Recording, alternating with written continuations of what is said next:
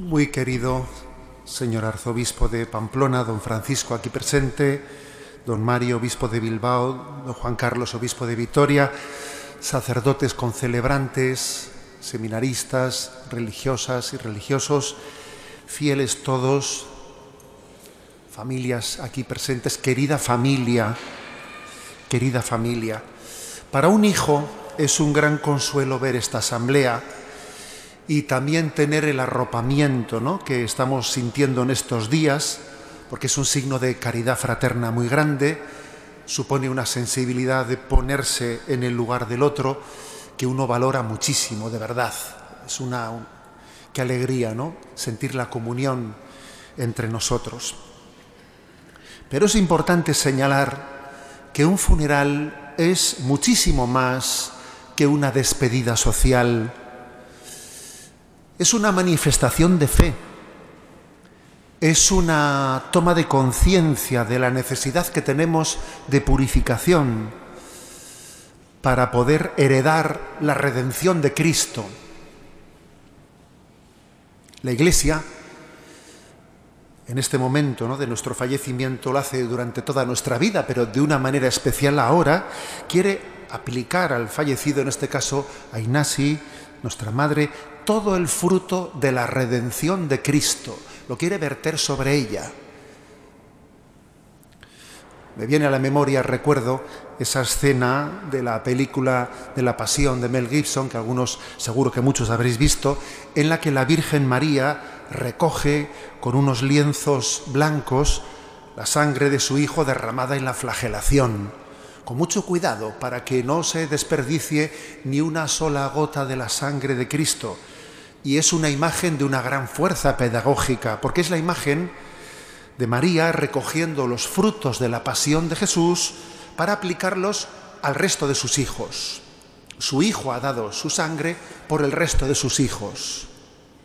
Y María recoge esa sangre y lo hace la iglesia. La iglesia en la Eucaristía recoge la sangre de Cristo y la ofrece por nuestra purificación.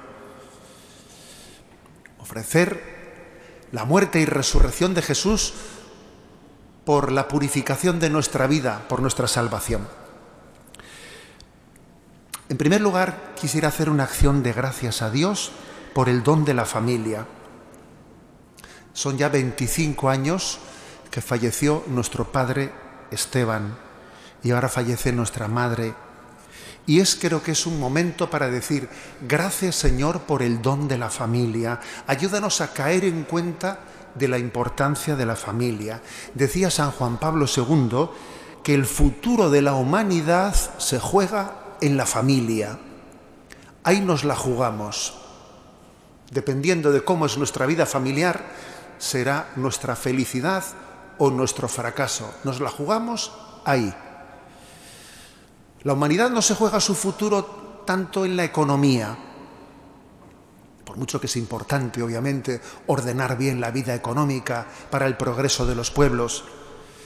Ni siquiera, fijaros bien, el futuro de la humanidad no se juega en la resolución de los conflictos y de las guerras, a ver quién ganan, a ver si ganan unos o ganan otros. A ver, ahí no, en eso no nos jugamos el futuro de la humanidad. El futuro de la humanidad tampoco nos lo jugamos sustancialmente en la crisis ecológica. A ver, será importante, pero no es lo sustancial en lo que nos jugamos nuestra felicidad. Lo determinante para nuestra felicidad o nuestro fracaso es la familia. Decía Chesterton que una familia fuerte es como un estado independiente en el que los avatares del mundo eh, y los condicionamientos de la sociedad no tienen capacidad de determinar su vida interna. Pasarán muchas cosas a nuestro alrededor, pero si la familia es fuerte, tiene la capacidad de sostener una identidad y no dejarse afectar por tantas cosas que pasan en la vida.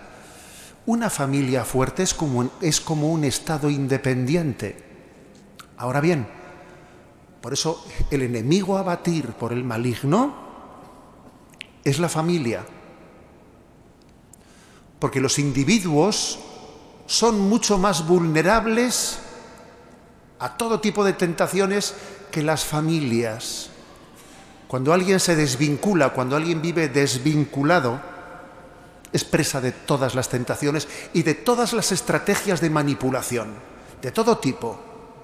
Estrategias de manipulación siempre para, desde el punto de vista ideológico, desde el punto de vista materialista, consumista, para hacer del hombre un individuo, un número más al servicio de no se sabe exactamente qué intereses.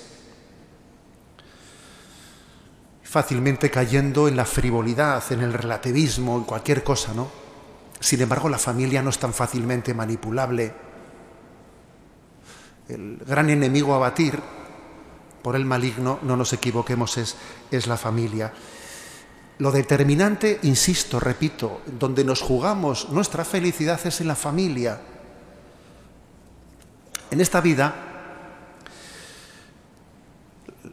lo más duro no es afrontar dificultades y retos y contradicciones y cruces, no, sino afrontarlas solo, desvinculado. Solo cuando se tiene la experiencia de ser amado de una manera incondicional, estable, con un amor maduro, es cuando somos capaces de dar lo mejor de nosotros mismos. Solo cuando pisamos un suelo firme, en el que sabemos que hay un amor, que está a prueba de bomba, porque es, es una roca, que es el amor de Cristo, que enlaza la familia, es cuando somos capaces de afrontar cualquier dificultad en la vida. Sin una experiencia de amor maduro, en esta vida se sufre muchísimo. Se mendiga afectividad, a ver quién me hace caso. Y como cuando uno mendiga afectividad no obtiene lo que quisiera, se frustra. Y al frustrarse busca compensaciones. Y eso conlleva esclavitudes. El problema de origen es la falta de un amor maduro, de una familia unida. Yo quisiera decir esto en este momento, ¿no?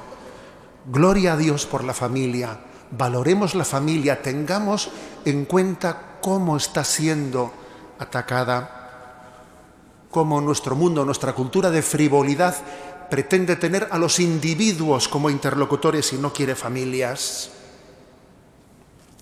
Segundo lugar, quisiera también subrayar el gran valor, el gran testimonio, la gran heredad que nos dejan las generaciones que fueron probadas y fueron aquilatadas a fuego, como las de Inasi. Esa generación, ella con 90 años, ha, sido, ha vivido momentos muy duros de la historia, una guerra civil, una posguerra, que la han probado, que la han aquilatado, ¿no? Una generación que ha luchado por la supervivencia, por la libertad religiosa, por tantas cosas que les han hecho fuertes, Alguien dijo que los tiempos difíciles crean hombres fuertes. Luego ocurre que los hombres fuertes crean buenos tiempos. Y los buenos tiempos crean, por desgracia, hombres débiles. Y los hombres débiles crean tiempos difíciles, quizás, que es donde estamos, me parece a mí. Bueno, pues tendremos que volver a empezar. Tendremos que volver a hacer que estos tiempos difíciles creen hombres y mujeres fuertes, como hemos visto en el testimonio de estas generaciones, que han sido probadas, que han sido aquilatadas y han sabido lo, lo que es darlo todo en el olvido de sí mismos, siendo felices de esa manera. Para eso fueron probados, fueron aquilatados por la cruz.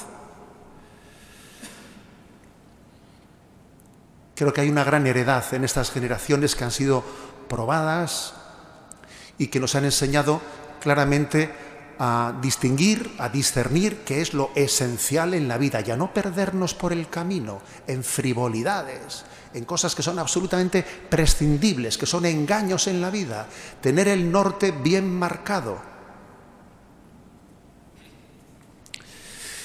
Y quisiera decir también en este día que para nosotros, para los tres hijos de Inasi, para toda la familia, ha sido un honor, un honor, no solo haberla tenido como madre, sino también quiero dar testimonio de algo importante, de lo cual yo no era consciente hasta que ha llegado el momento, que es el valor del acompañamiento en la despedida. Quizás hoy en día estamos en una situación en la que el momento de la agonía, el momento de la enfermedad, de los últimos momentos, lo tapamos fácilmente, lo tapamos. Bendita medicina paliativa, por supuesto, pero ojo, que no sea eso ¿eh? una especie de excusa para privarnos de ese momento, de ese gran combate de entregar la vida y ponerla en manos del Señor. No esconder la muerte, vivir también ese parto de dar la vida. Hay un parto, un parto. Alguien dijo que uno de los dolores menos, menos dolorosos es el del parto, porque después del parto viene la vida, ¿no? Algo así también ocurre cuando tenemos el prisma de la fe en ese parto último de la vida.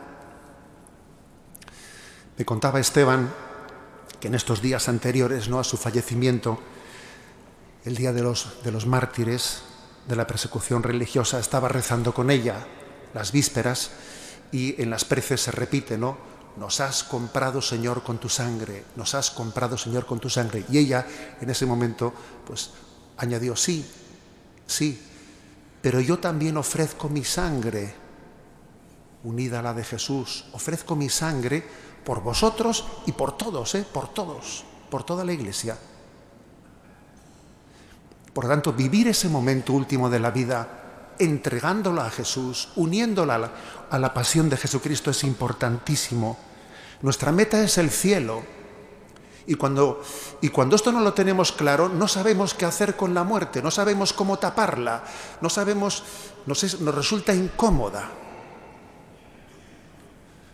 Ese momento de ese parto para la vida eterna, doloroso, pero al mismo tiempo glorioso, porque detrás de ese momento, de esa puerta, se vislumbra ya la gloria, es un momento en que tenemos que aprender, tenemos que educarnos en acompañar. Para nosotros, estos últimos momentos han sido una gran lección. Una gran lección. Porque una cosa es la teoría, ¿no? Pero otra cosa es verlo en la experiencia.